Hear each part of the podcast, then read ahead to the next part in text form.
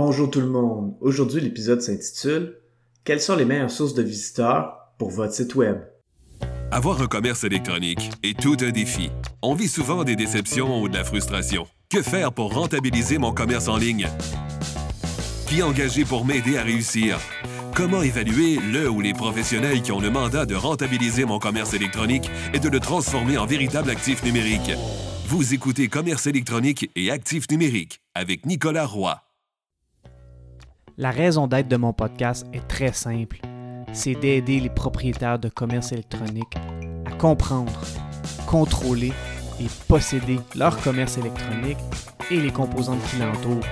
Parce que je crois sincèrement que c'est la meilleure manière de rentabiliser à court terme et de se bâtir des actifs numériques qui prennent de la valeur à long terme.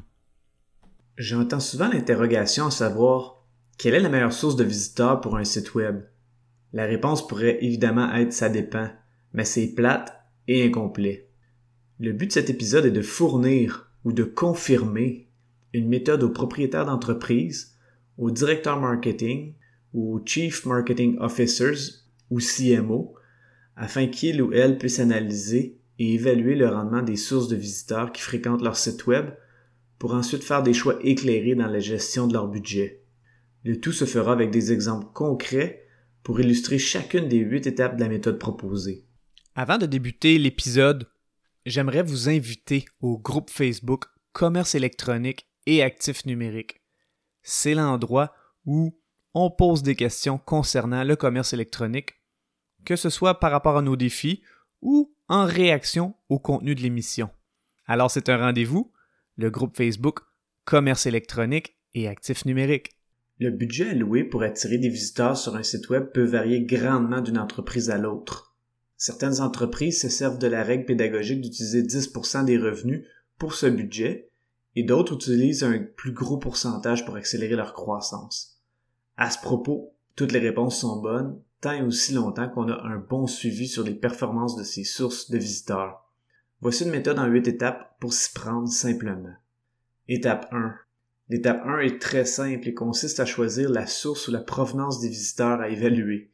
Dans Google Analytics, on verra le tout dans la section Acquisition. Il y a différentes provenances possibles comme les courriels, les visiteurs organiques provenant du SEO, Google Ads, les visiteurs directs qui ont inscrit le site web directement dans la barre de navigation, les références de d'autres sites web provenant de liens externes, les médias sociaux qu'on peut séparer en une multitude de sous-catégories comme leur provenance, publication organique, publicité, et si on va dans la publicité, quelle campagne ou quelle audience sont ciblées. Donc, dans l'étape 1, il faut choisir une seule source à évaluer. Étape 2. L'étape 2 consiste à choisir une manière d'évaluer le nombre de conversions pour cette source de visiteurs sur votre site web. Donc, on peut simplifier ça avec la formule suivante. Taille de l'audience, qui est le nombre de personnes ciblées ou atteintes par cette source de visiteurs, multiplié par le taux de clic ou click-through rate, qui est le nombre de personnes qui cliquent, multiplié par le taux de conversion, qui est le nombre de personnes qui font l'action désirée sur le site web. Par exemple, si une source de visiteurs cible une audience de 10 000 personnes et qu'il y a un taux de clic de 20% et un taux de conversion de 5%, ça donne un total de 100 conversions. Étape 3. L'étape 3 consiste à prédire la valeur de cette source de visiteurs. Pour y arriver, on va utiliser le nombre de conversions qui a été trouvé dans l'étape 2, multiplié par la valeur de cette conversion, qui est la valeur du client tout au long de sa relation avec votre entreprise, aussi connue sous le terme anglais Customer Lifetime Value. Pour calculer la valeur à vie du client, ou Customer Lifetime Value en commerce électronique, on prend la vente moyenne multiplié par la fréquence moyenne d'achat dans une année, multiplié par la durée moyenne de rétention des clients. Prenons un exemple simple. Si le nombre de conversions provenant de cette source de visiteurs est de 100 et que la valeur de cette conversion est de 1000 dollars, c'est 100 multiplié par 1000 dollars qui donne 100 000 dollars. Prenons maintenant un exemple pour une entreprise de service. Supposons qu'une entreprise reçoit 10 leads provenant d'une source de visiteurs. De ces 10 leads, seulement un découle en une vente. Cette vente vaut 500 dollars. Donc 500 divisé par 10 signifie que chaque lead vaut 50 dollars. Donc 50 dollars est la valeur de cette source de visiteurs pour la période évaluée. Étape 4. L'étape 4 consiste à évaluer le ROAS pour Return on Ad Spent ou le retour sur les dépenses publicitaires. La manière de calculer le tout est simple.